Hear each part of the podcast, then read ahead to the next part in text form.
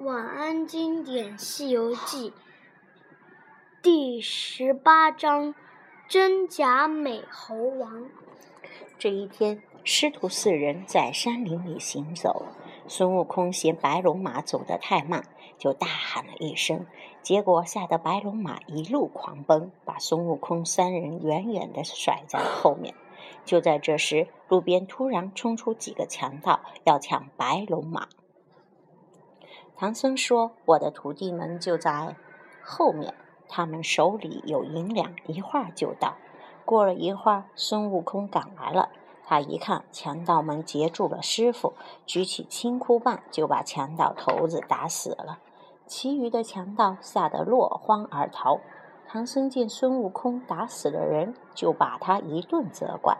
四人继续向前走，眼看天黑了，就找到一户人家借宿。这户人家有一对老年夫妇，到了半夜，他们的儿子回来了。原来他就是那伙强盗中的一个。这群强盗一看见白马，就知道唐僧师徒住在这里，想要替强盗头子报仇。老公公知道了，让唐僧从后门逃跑了。就在这时，孙悟空忍不住了，他冲出去一顿乱滚，把强盗全部打死了。唐僧见了，十分气愤，就把悟空赶走了。孙悟空感到很委屈，于是来到南海，请观音菩萨帮忙。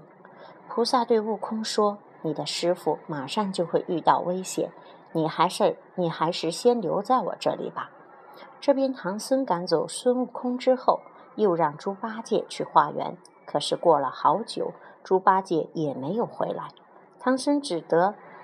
只得又派沙僧去看看。就在这时，孙悟空来到了他身边。悟空捧着一个杯子，让唐僧喝水。唐僧不喝，没想到孙悟空一下打翻了瓷杯，用杯用棒子狠狠地打了唐僧一下。唐僧哪里经得住，当时就晕了过去。孙悟空抢走唐僧的包袱，离开了。八戒和沙僧回来以后，看到师傅晕了过去，连忙把师傅救醒了。唐僧对他们讲了事情的经过，猪八戒和沙僧都很生气。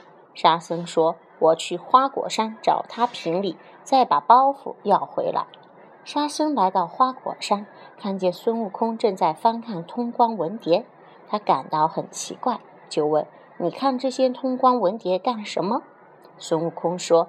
我要去西天取经，而且我已找好了伙伴。说完，他请出，请出谁呢？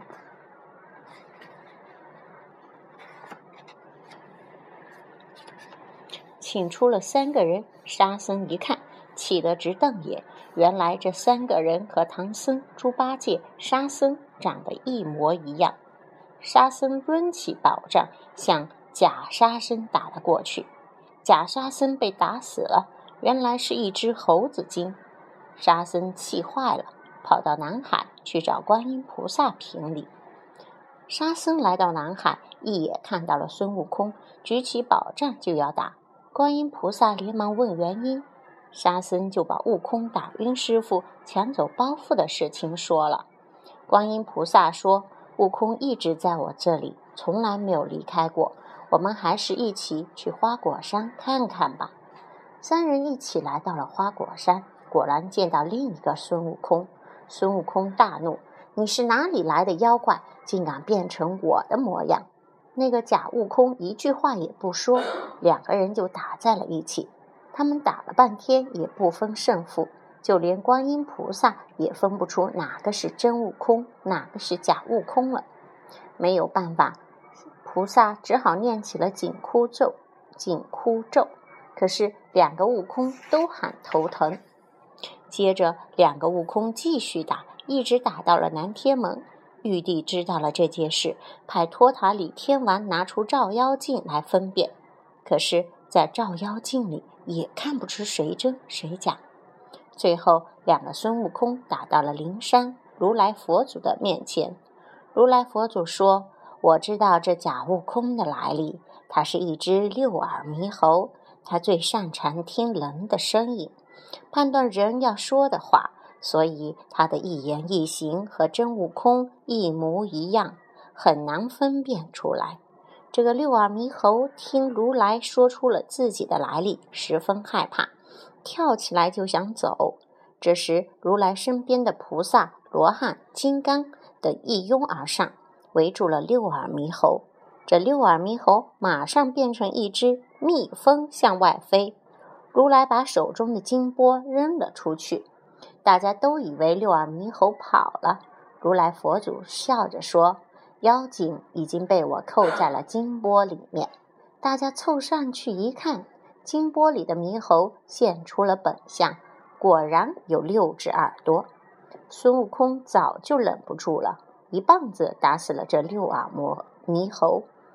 如来转过身来对悟空说：“你赶快回去保护唐僧来这里取经吧。”观音菩萨带着孙悟空来到了唐僧身边。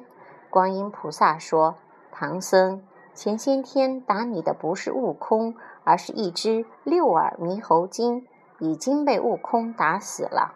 你不要再赶悟空走了，还是让他保护你去西天取经吧。”师徒四人四人拜谢了观音菩萨，带上行李，又向西出发了。